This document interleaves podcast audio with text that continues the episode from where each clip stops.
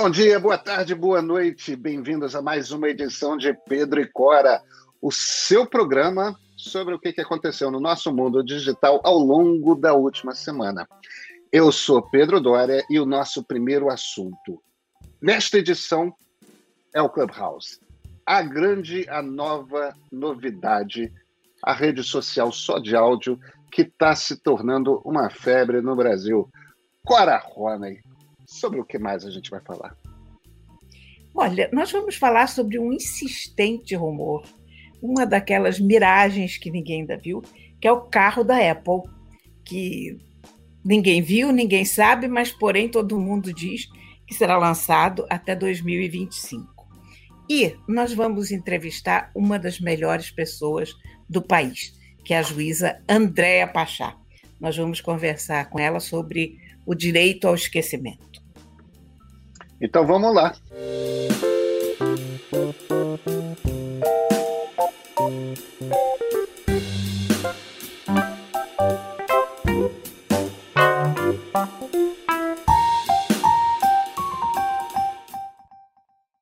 Pedro, você já ouviu falar da Clubhouse?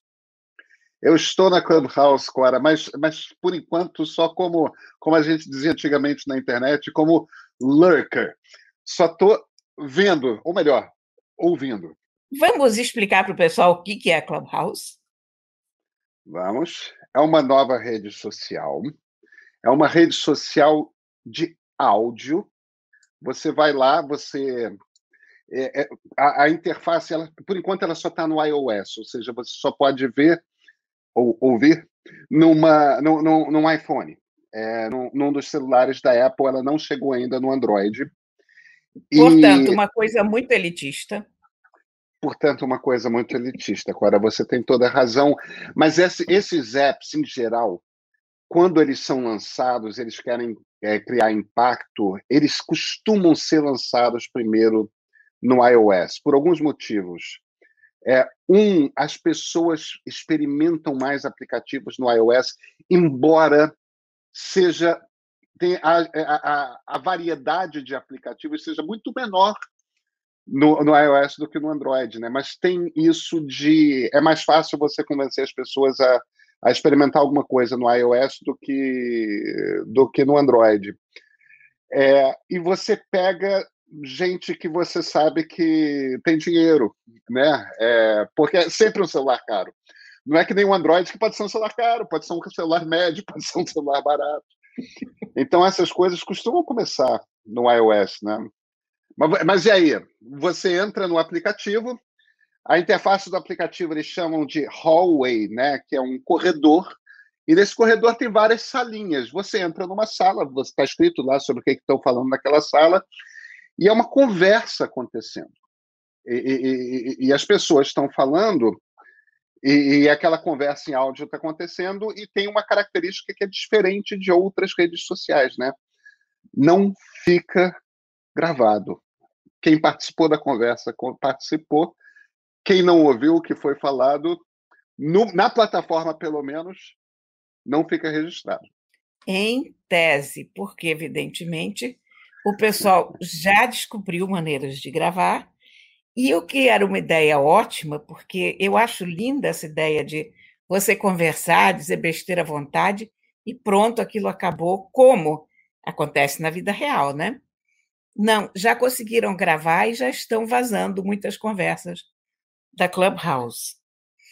Uh, Clubhouse me lembrou, é engraçado, as velhas salas de chat que você tinha na internet a vapor, com a diferença que o chat que a gente fazia era de texto, era numa interface de caracteres, que a gente chamava naquela época de interface de caracteres, porque você ainda não tinha uma interface gráfica.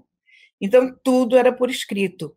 E você entrava em salas, você tinha uh, fóruns e mais fóruns de discussão, e você tinha vários assuntos. Então, você tinha, digamos, uma área sobre gatos. E dentro dessa área sobre gatos, você tinha subdivisões, castração, nome para gato, do filhote, o que você possa imaginar do universo gato era discutido ali em um canto ou no outro, por escrito. Agora é uma conversa de voz. Agora é uma conversa de voz. Você está falando do, do bom e velho IRC, né? Internet Relay Chat, que no Brasil virou Eu... IRC, que é ótimo como, que é ótimo como acrônimo, né? IRC. É, é, não, você tem razão. É, é, tem uma coisa de. Tem uma coisa do bom e velho chat, sim. E a, a proposta toda de lançamento é muito bem pensada, me parece. É, é, eu não acho. É claro que tem um elitismo você lançar no iOS, mas uma das certezas que você tem é que você pega muito, muito early adopter é, concentrado ali. E outra coisa que eles fazem é usar a estratégia que é a estratégia, uma estratégia já antiga na internet. O Orkut começou dessa forma, o Gmail começou dessa forma, e, e muitos, muitos outros programas é, e plataformas começaram dessa forma, que é no início você não tem, você não pode simplesmente entrar e se inscrever, não.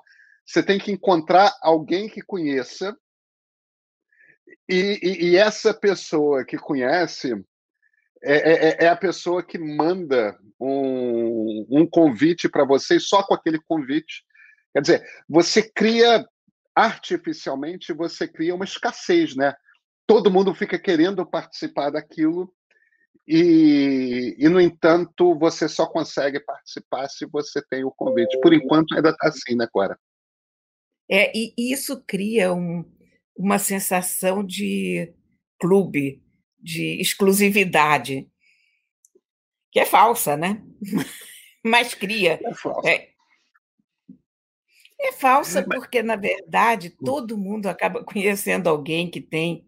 Uh, as pessoas podem mandar não sei quantos convites. Na época do Gmail, era uma coisa um pouco diferente, porque havia uma limitação de, de banda. Eram cinco convites, né? É... é... havia, havia, havia uma coisa de teste de tamanho que eles estavam dimensionando aquela plataforma e tal. Um, em relação ao Clubhouse, não tem. É, é estão fazendo isso só para não, não abrir as porteiras de uma vez, para ir um pouco mais devagar e para criar esse interesse de todo mundo, porque tecnicamente hoje você já não tem mais nenhuma razão para para segurar uma coisa dessas, né? Agora, Agora, eu vou te contar uma. Diga. Diga, não, pois é. Eu, eu, eu, eu, ia te contar uma história que eu ouvi uma vez no Google, na Califórnia, que me diverte muito, que é o seguinte: eles atribuem a essa estratégia o fato de o Orkut ter morrido cedo. Sabe por quê? Sabe quem é o culpado, Cora? É um amigo nosso, mais seu do que meu, na verdade. O culpado é John Perry Barlow. Oh, my God, por quê? A história é a seguinte: o Orkut começou com essa coisa dos convites exclusivos e bateu no Barlow muito cedo, porque era de fato um dos nomes é, mais influentes do Vale do Silício. É, ele era um, um poeta, né? Um, um, músico, ele era letrista dos Grateful Dead e se tornou no início da internet um, um escritor muito influente, refletindo ali sobre o que a internet viria a ser, escrevendo inclusive um documento muito bonito que é a Declaração de Independência do Ciberespaço, uma capa da revista Wired, que todos nós nos anos 90 líamos, porque era, era como ser digital, era da Wired, né? E o Barlow foi, uma, quando ele recebeu ali aquele número de convites limitados do Orkut, ele mandou a maioria dos convites dele para brasileiros. e, e, o problema é que aquilo fez muito no início fazer com que o percentual de brasileiros do Orkut fosse tão grande que quando os americanos começaram a entrar, eles olhavam, mas ninguém fala inglês nessa rede. E desde o início ficou essa resistência muito grande no Orkut, porque rápido o percentual de, de, de parlantes é, era muito grande. Aquilo para os americanos foi meio que um choque. Foi a primeira experiência para a maior parte dos americanos de um mundo é, é digital. Esse hábito não existia ainda, hoje é mais comum. É, em que não estava todo mundo falando inglês. Como assim a única língua do mundo não é o inglês, entendeu? E por conta disso, o, o Orkut causou nos Estados Unidos, quando ele começou a se expandir, é, um, um desconforto muito grande e outras redes pintando, Friendster, MySpace, tudo mais, os americanos foram para lá. Essa olha, é a maneira como eu ouvi contada a história no Google. E olha, se não é verdade, é muito bem contada, como diriam nossos amigos italianos. Eu fui convidada para o Orkut pelo Barlow. Eu também. eu fui. O Barlow dizia que eu tinha mandado para ele o primeiro e-mail que ele recebeu do Hemisfério Sul. Então você ah, imagina ah, há quanto tempo a gente está. Mas eu entrei no Orkut por causa dele, de modo que isso, é, isso essa parte, pelo menos, é verdade. E eu, aliás, eu, eu não era boa de Orkut, eu não achei muita graça no Orkut, e frequentei, engraçado, acho que de todas as redes sociais, talvez tenha sido a que eu menos frequentei. Eu não, nunca é. consegui pegar o espírito da coisa no Orkut. Naquela época, inclusive, eu tinha blog, talvez por causa disso, porque eu tinha um blog que funcionava bem e tinha muitos seguidores. Na época não se chamava seguidores, na época eram apenas amigos. Eu não gosto dessa palavra seguidor, mas enfim. Uh, então, a, a, digamos que as minhas necessidades de de vida digital estavam plenamente satisfeitas pela blogosfera, né? É, mas, mas voltando à questão do Clubhouse, eu acho que tem uma coisa interessante que é a gente precisa observar esse momento, até como observadores do Vale do Silício e da indústria digital. Há muito tempo que a gente não via uma, uma, uma rede social explodindo é, e, e, e, com um apelo mais amplo. Né? Você tem o TikTok, por exemplo, que é bastante recente também, mas ou você tem a capacidade de fazer gracinha em vídeo, ou, ou, ou aquela rede não é para você, né? É, é diferente TikTok de rede... é muito já... restritivo, é. é. É muito restritivo, exatamente. O Clubhouse me parece uma rede que faz sentido para todo mundo. Todo mundo pode se encontrar ali. É, a não ser que você tenha um problema de timidez muito grande, que você não queira que sua voz seja ouvida, porque seu rosto não é visto, né? É... Então, evidentemente, Twitter e Facebook já estão preparando coisas similares ao Clubhouse nas suas plataformas, que é a estratégia das redes sociais sempre, né? É, se você é, é a coisa do, do Snapchat, né? O Snapchat explodiu, se recusaram a, a vender para o Facebook. A primeira coisa que o Facebook fez foi pegar a maior, a coisa mais interessante do Snapchat, que eram os stories, e botar no Instagram. Aí é. ali bloquearam a migração das pessoas que naturalmente iriam para o Snapchat. Não, aquele recurso já estava no Instagram. Agora, o interessante é o seguinte: essa rede está explodindo, as outras redes já estão correndo para copiar. No entanto, um dos principais argumentos do processo antitruste americano contra o Facebook é justamente o fato de que o Facebook faz isso.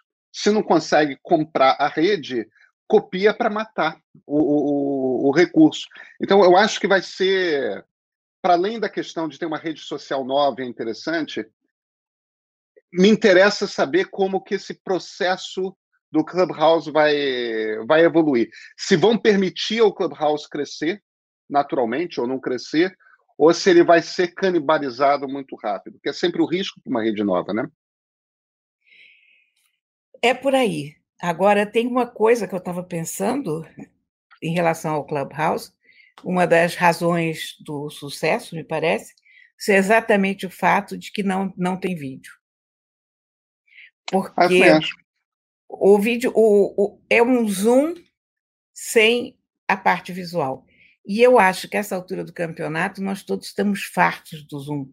Depois de uma pandemia, você não aguenta mais, porque o fato é que você tem que estar sempre alerta em relação a você, à tua aparência, ao teu fundo, uh, ao gato que está passando pelo meio do caminho, e com uma coisa como o Clubhouse, você pode ficar sentado na tua poltrona com as patas para cima, ninguém está vendo como você está. Isso eu acho fundamental. É um pouco o direito ao esquecimento visual. Olha, não vejo a minha cara, esqueça o meu cabelo, pensem nas minhas ideias. Eu acho que isso tem tudo para dar certo.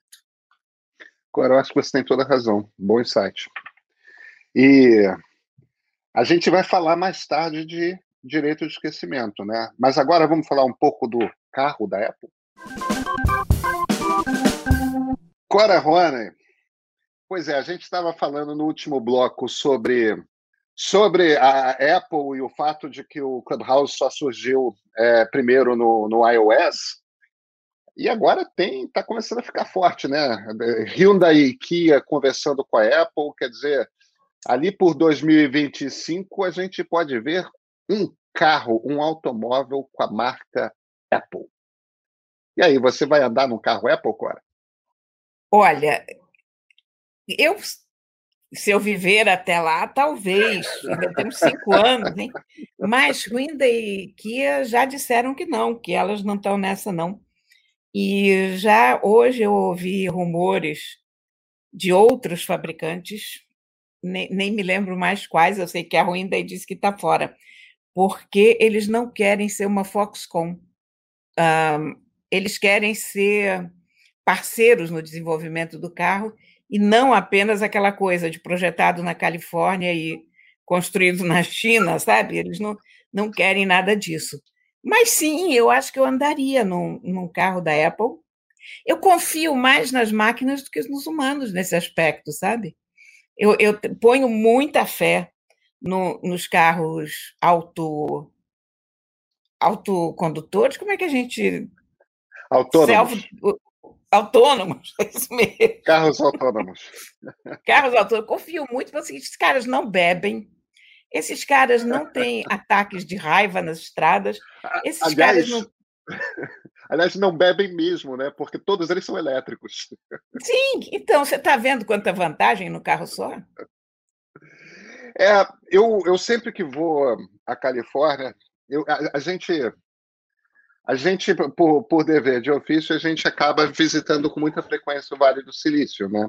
Só que esse último ano não fomos, né, Clara? Não, não apareceram os convites das companhias para ver lançamentos, esse tipo de coisa, por motivos evidentes. É, até porque a Califórnia é, desde o início, um, um dos pontos de maior fragilidade nos Estados Unidos da Covid, porque é um ponto de entrada né, é, do país. Agora, sempre que eu vou na Califórnia. um ponto de entrada para o Oriente, né? Exatamente, exatamente. É, da China, Japão e Coreia, é. o, o, o, fluxo é intenso, né? Porque são os outros centros de tecnologia é, do mundo. O, mas nos últimos anos eu sempre arranjei um jeito de visitar alguma companhia que estivesse fazendo um carro autônomo para andar num carro autônomo. Já andei algumas vezes para ter certeza de que eles existem mesmo, Clara, porque eu não dirijo, eu não sei dirigir. Eu sou doido para que o carro autônomo venha.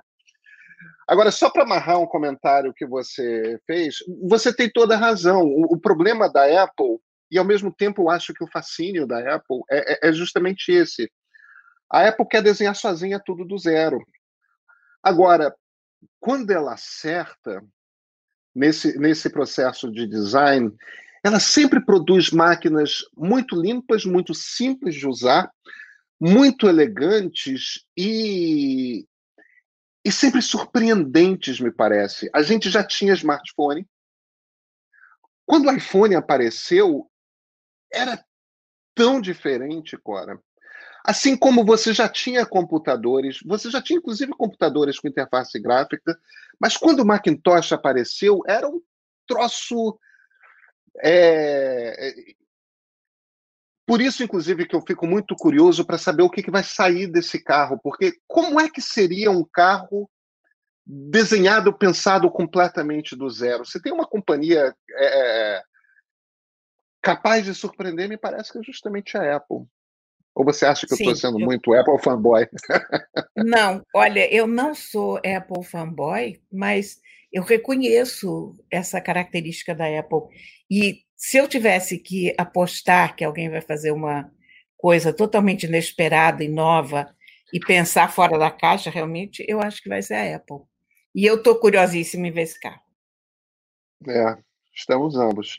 Cora, Vamos convidar nossa amiga Andréa Pachá, vamos falar sobre direito do esquecimento? O Supremo votou hoje se esse direito existe ou não no Brasil? Eu sou Andréia Pachá, sou escritora, sou juíza, trabalho no Tribunal de Justiça do Rio de Janeiro e fui conselheira do Conselho Nacional de Justiça de 2007 a 2009. Andréia, o assunto do momento é o direito ao esquecimento. Nós estamos ouvindo falar nisso o tempo todo, há uma ação que chegou ao Supremo. Como você encara isso? Esse é, é, um tema que aparentemente é simples, né? especialmente para nós que somos defensores do, da liberdade de expressão, que é um direito fundamental, mas ele tem algumas características que impactam a vida das pessoas de uma maneira muito forte, muito potente, especialmente a partir da digitalização, a partir da virtualização dos documentos. É, eu cresci ouvindo uma história de que o jornal de hoje embrulha o peixe de amanhã. Então, por mais bombástica que fosse a manchete ou a notícia, a tendência era que aquilo fosse para um escaninho, para uma biblioteca e ficasse lá adormecido. Hoje você tem a informação sendo buscada em tempo real e o passado tem o frescor do presente. Qualquer pesquisa que você faça hoje na rede, num, num site de busca, você encontra referências do passado é, é muito frescas, como se tivessem acontecido na véspera. E eu fico imaginando que passado resiste a, a essa. É, é, quase que um looping né, nesse tempo que, que não acaba. E há pessoas que têm direito fundamental e, e, que querem ver esse direito preservado. Uma pessoa que comete um crime, por exemplo, na juventude, com 18, 19 anos, ele vai ser julgado eternamente por aquele crime cada vez que essa notícia é refrescada. Por outro lado, é importante entender que nós somos o que nós somos exatamente porque temos o passado. O passado nos precede na nossa humanidade. E querer apagar o passado, ou excluir do passado o que aconteceu e que não é, é, que não é bom ou, ou que pode causar algum dano, parece realmente um equívoco. Então, eu acho que o Supremo acertadamente reconheceu que o direito ao esquecimento não é um direito que deve ser é, garantido quando a contrapartida é o direito à informação e é o direito à memória porque também é, é, é, importante lembrar, Cora, que a gente vive num país que não tem uma relação muito nítida, muito clara e, e muito verdadeira com a história e com a memória. Nós temos uma tendência de sepultar o passado e de nunca contar a nossa história. Então, o direito ao esquecimento não é, é, o direito ao perdão, não é o direito à, à negação do acontecido, mas é o direito que qualquer ser humano tem de ter acesso aos dados da realidade. E aí a gente fala do exercício da imprensa, quer dizer, da atividade da imprensa, que é uma atividade que é e deve ser responsável, exatamente por isso, porque o dano que pode causar, o dano potencial que pode causar, especialmente a partir da virtualização, é um dano para a vida inteira. É, é importante pensar nessa perspectiva para a gente imaginar também uma nova ética do jornalismo para lidar com esse tempo aprisionado no presente. Pois é, André, você. A impressão que eu tenho do que você está falando para a gente é o seguinte: não pode ser um direito pré-garantido legalmente. Quer dizer, você não pode partir do princípio que você tem o direito a ter alguma coisa do seu passado esquisita, apagada do arquivo de um jornal, ou apagada apenas na indexação de uma busca, né? Agora, ao mesmo tempo, tem. Existem casos reais, né? Eu tive um caso, a gente estava comentando um pouco antes, eu tive um caso quando eu trabalhava na redação de um jornal que me apareceu para decidir sobre um, um rapaz. É, 15 anos antes, ele tinha sido preso é, numa, numa dessas batidas policiais, porque tinha um baseado. Ele já era maior de idade, tinha 18, 19 anos, mas o problema, como era alguém absolutamente desconhecido, quando você entrava no Google, a primeira coisa que aparecia, ele já com mais de 30 anos, é que ele tinha sido preso com cigarro de maconha. E ele não conseguia emprego, ele não conseguia. É... a vida dele empacou por causa de por causa de um crime, que é de fato um crime, e que está já deixando, inclusive, de ser crime em quase todo o Ocidente. Quer dizer, qual é. Aí a decisão é minha, do jornalista, se eu vou, naquele caso, apagar da indexação, mas aí eu começo a escolher, porque um torturador eu não vou apagar. É... Como é que se, se orienta, Andréia? Olha, quem dera que eu tivesse a resposta, porque eu acho esse assunto tão complexo e, e, e, o que a gente tem percebido é que a mudança tem sido tão rápida que, que não, tem, não, não dá nem tempo da gente acostumar com, com, a devastação que é essa nova linguagem. Se você perguntasse, por exemplo, no, no jornal de papel, era fácil, e, e eu sempre penso nisso, eu acho que essa linguagem, especialmente a linguagem das redes e a linguagem da virtualização, não é só uma ferramenta, ela tem uma característica diferente, a rapidez com que ela se dissemina, o estrago que ela faz, a devastação que ela causa. Então, a gente está falando de, de, direito ao esquecimento e, e, pensando em arquivos de jornais que têm a matéria armazenada. Como é que a gente trata do direito ao esquecimento, por exemplo, com uma notícia falsa que é posta na rede e que tem o mesmo potencial de devastação? Então, foi tanta coisa acontecendo ao mesmo tempo que eu, que eu acho que o que tem faltado é tempo para a gente refletir sobre esses impactos todos. Não são é, questões simples de serem decididas, não são. Uma pessoa pode ter a vida é, é destruída em razão de uma matéria que, que foi publicada e que ficou no passado. Eu sempre olho para essa geração que cresceu já virtualizada com muita pena, porque eu tenho 57 anos, então eu sou analógica. Eu fico imaginando que ser humano resiste a uma revisão histórica pessoal do passado.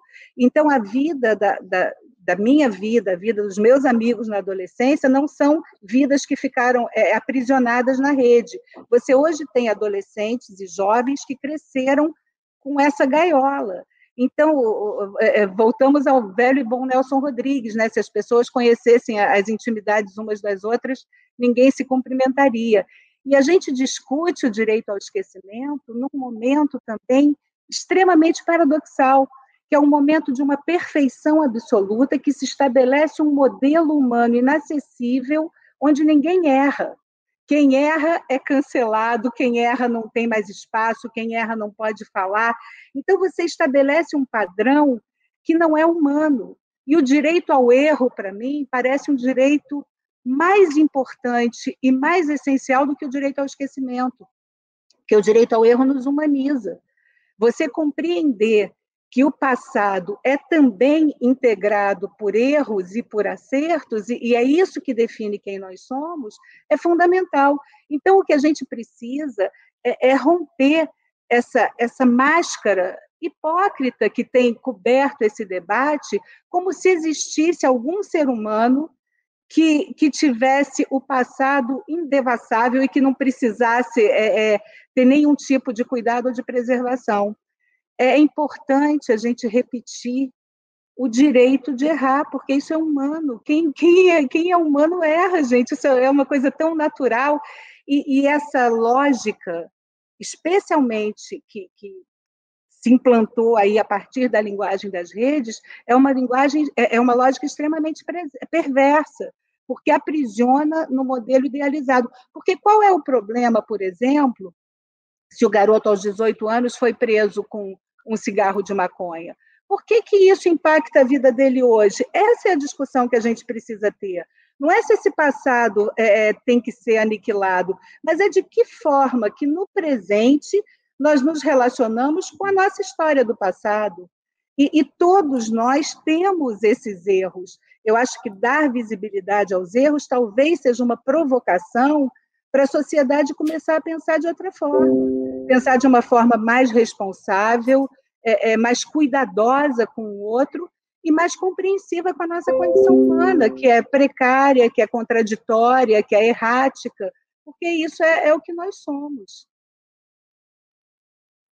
Nós teríamos que desenvolver uma sociedade anti-lacração, anti, anti-social justice warriors ou qualquer coisa assim, porque você, você apontou uma coisa fundamental no que você disse, o direito ao erro. Hoje não se dá esse direito às pessoas.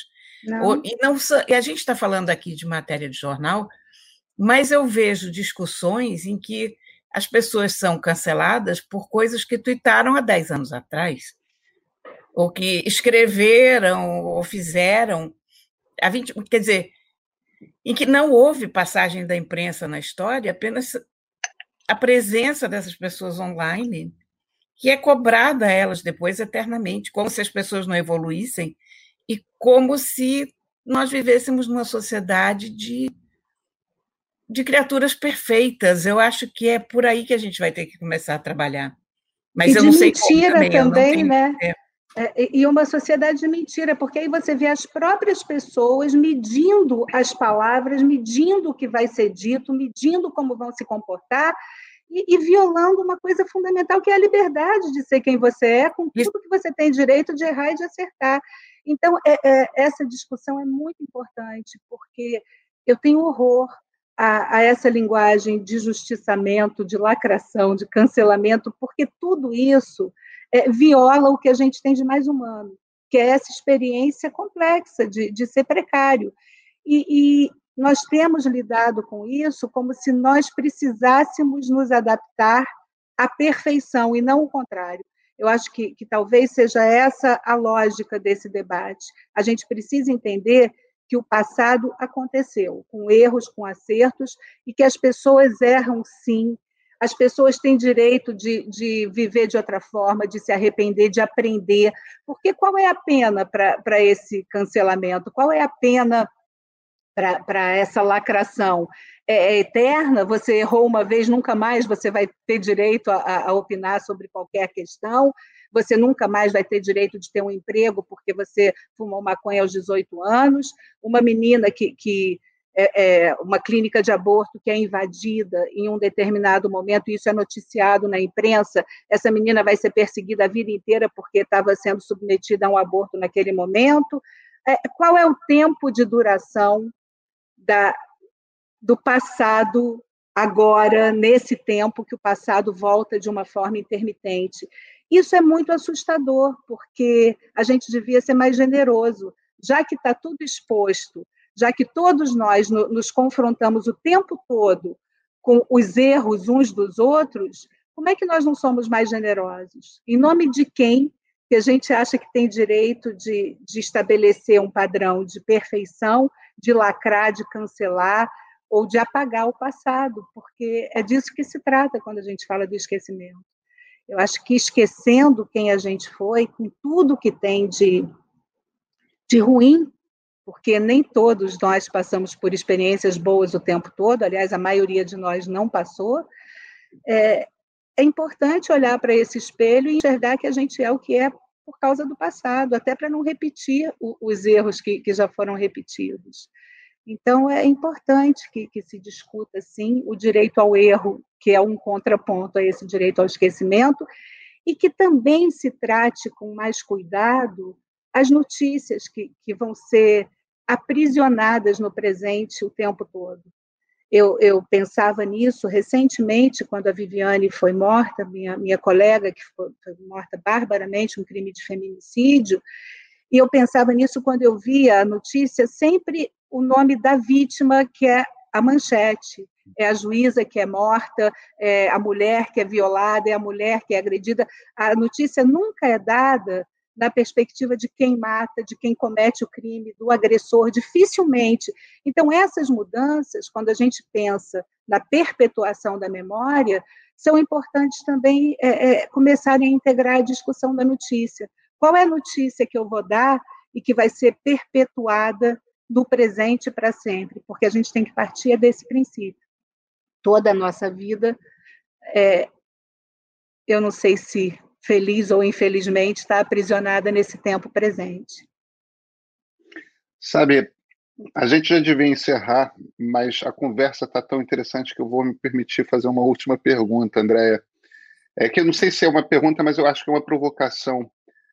A, a internet me surpreendeu. Eu, eu e a Cora acompanhamos é, é, esse bicho no qual a gente está desde que ele nasceu. E somos presentes nessa vida digital desde o início. É, e, e, muito ativamente, né, escrevendo sobre isso e refletindo sobre isso. E ela se desenvolveu de uma maneira radicalmente diferente do que eu imaginava que ia acontecer, sabe? É, primeiro, eu achava que ela, com a ampliação de espaço para vozes, ia estimular uma democracia cada vez mais participativa. O que a gente está vendo é o contrário. Agora, quando começaram a pipocar, quando, por conta dos smartphones, né, é, quando começaram a pipocar aquela coisa de é, é, é, vídeos sexuais pessoais vazando, estourando, né? É, tanto de sexo mesmo como de nudez, começou a ficar tão comum num determinado momento que a minha impressão era o seguinte: ó, daqui a 10 anos, ninguém vai mais se chocar com isso, ninguém vai mais, porque tá todo mundo ali. É, claro que não é todo mundo, mas vai ser uma quantidade tão grande de pessoas que vai perder a capacidade. Uhum. É, e, e, eu tinha um pouco essa impressão em relação a qualquer vacilo que as pessoas pudessem. É, putz, tem o, o, o, vídeo de você bêbado pagando um mico horroroso, tem a, a, bobagem que você falou num determinado momento e que ficou aprisionada num post, num blog, num tweet, uma coisa assim. E o que aconteceu conforme mais e mais vacilos foram sendo expostos foi que as pessoas começaram a perseguir cada vez mais. A, a agressão aumentou, quer dizer, quanto mais gente é exposta na sua humanidade, né? Aquela coisa do, do poema em linha reta do Pessoa, né? Vão ser todos príncipes na vida? Não, não somos. E, e aconteceu o contrário. A, a, gente é cada vez mais rigoroso, como sociedade, né? Cada vez mais rigoroso com os erros das pessoas, e evidentemente cada vez mais hipócrita, né? É, a gente está se enclausurando. Como é que você sente isso, André? Eu, eu olho para isso com muita preocupação e, e, e, tristeza pelos meus filhos, porque eu já vivi muito, muito do que eu tinha para viver, mas eu acho que isso é uma prisão e acho cruel esse, essa linguagem que se estabeleceu na rede. Agora também tenho uma visão um pouco é, diferente, porque a gente está falando de uma linguagem que é provocada por algoritmos, essa linguagem não é natural.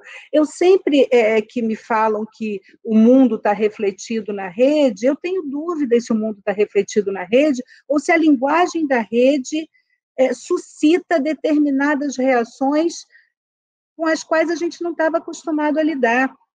Então, dizer que, que todo mundo é cruel, todo mundo é perverso, todo mundo responde de uma forma bárbara ao erro do outro, eu tenho dúvidas se isso é real ou se isso é provocado pela linguagem.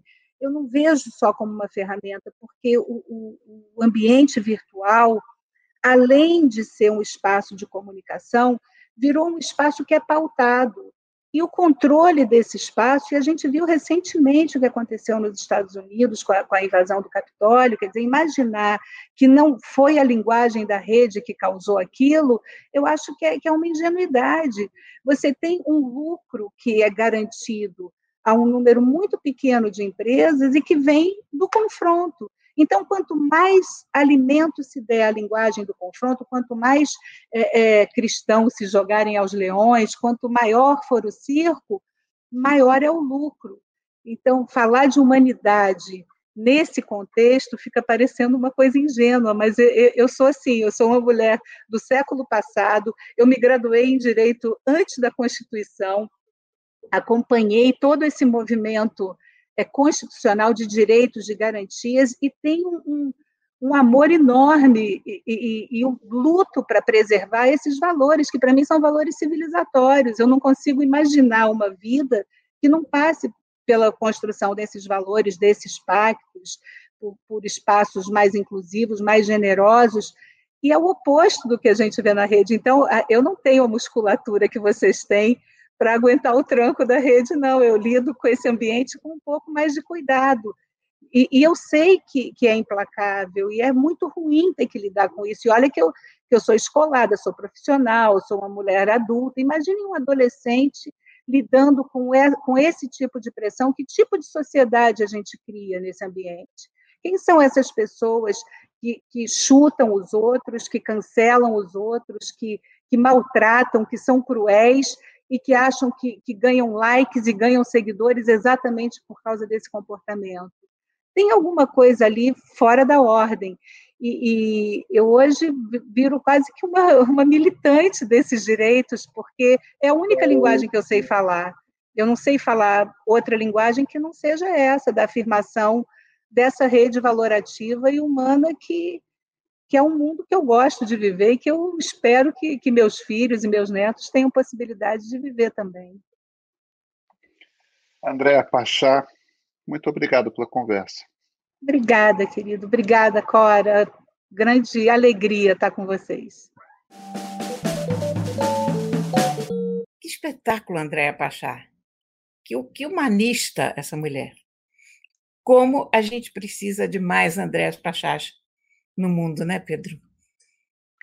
Ah, eu, eu super concordo com você. É, esse barato da pessoa já, já vi com uma reflexão, com uma reflexão sofisticada, né? Quer dizer, é, e, e, e, esse momento de transformação a gente precisa demais, demais.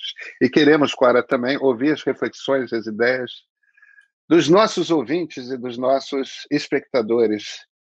Já recebemos algumas, a Alessandra Petraglia, que trabalha com a gente, já inclusive selecionou dois para a gente ler, Cora.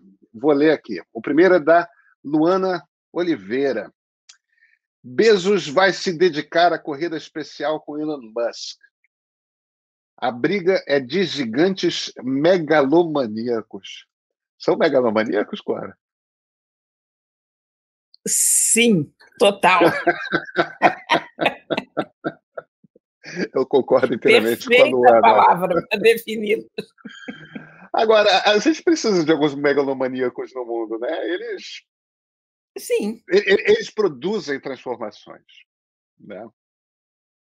A gente, a gente o... precisa, mas não em grande quantidade, veja bem. É uma é, espécie é, perigosa de lidar. É verdade. O segundo comentário é do Carlos Afonso Lima Ranieri, ou Ranieri. Não conhecia esse podcast, fantástico. Adorei a Cora. Eu também adoro a Cora, Carlos oh, Afonso. Muito obrigada. Gente, é muito simples. Comente. A gente está doido para ouvir os seus comentários e nós vamos ler alguns deles sempre no fim do podcast. E aí você sabe, dá para comentar no pod, próprio podcast, na versão YouTube dele, que fica no canal do Meio no YouTube. Você pode mandar e-mail para o editor canalmeio.com.br e, claro, nos encontrar nas nossas redes sociais. Pedro e Cora, Cora e Pedro, nós estamos sempre na manhã de sexta-feira no seu player de podcast favorito ou lá no YouTube. A gente se vê na próxima sexta.